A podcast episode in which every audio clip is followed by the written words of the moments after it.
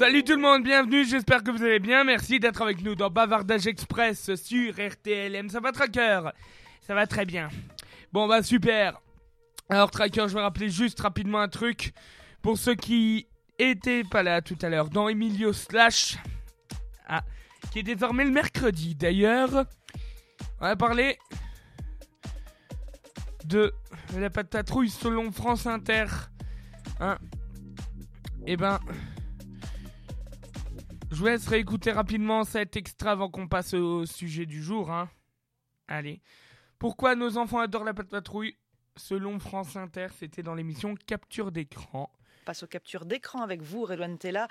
Ouh, on y va Oui, vous le savez, tous les matins, je vous conseille un programme à regarder à la télé.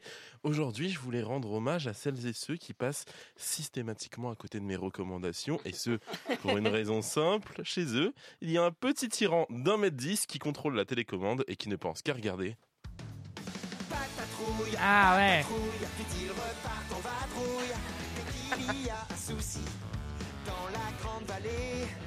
Bon, la suite, vous la connaissez déjà. Allez, on va passer au sujet du jour, donc. Ok. Sujet du jour qui, je le rappelle là, pour ceux qui n'ont pas toujours été là dans les milieux slash tout à l'heure.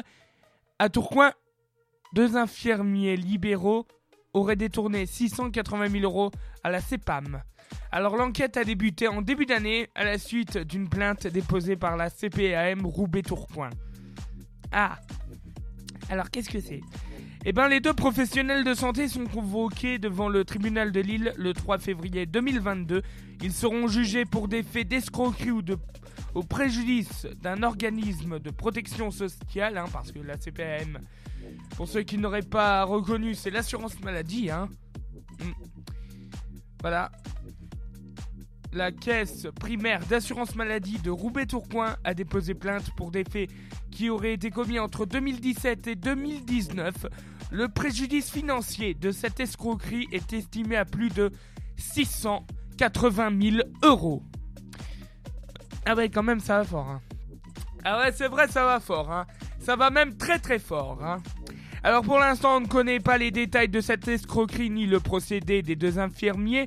L'enquête qui a été ouverte en début d'année a été confiée au GIR, le groupe interministériel des recherches, une unité spécialisée du ministère de l'Intérieur qui favorise l'échange de renseignements entre les diverses administrations. En attendant le juge, en attendant d'être jugé le 3 février prochain, les deux suspects ont, interdiction d'exercer leur profession en activité libérale. Ah, ouais. Donc du coup, euh, ça ne va pas. Ça ne va pas du tout. Bon bah merci Tracker. Hein. Ouais. Alors il est temps pour, vous l'avez compris, il est temps pour nous de couper nos micros et de vous donner rendez-vous quand on va les rallumer. Ouais, ça c'est bien dit. À la semaine prochaine. À la semaine prochaine. Allez, salut tout le monde.